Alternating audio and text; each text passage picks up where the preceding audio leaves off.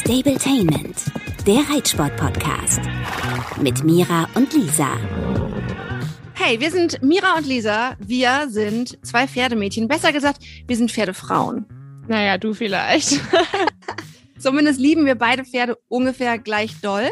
Und wir wollen euch in diesem Podcast ganz viel Inspiration, Tipps, Tricks, Anregungen, alles rund um Pferde und den Reitsport geben. Und dabei geht es oft um unsere eigenen Erfahrungen, die wir im Laufe der letzten Jahre oder in Lisas Fall Jahrzehnte gesammelt haben. Und die wollen wir gerne mit euch teilen. Also man kann auch dazu sagen, ja, Mira ist gut zehn Jahre jünger als ich, aber hat wahrscheinlich das Dreifache an Pferdeerfahrung, dadurch, dass sie halt einfach rund um die Uhr im Stall bei ihrem Pferd Samba abhängt. Aber auch ich äh, bin gerne im Stall. Ich habe auch ein eigenes Pferd, das heißt Clintissimo.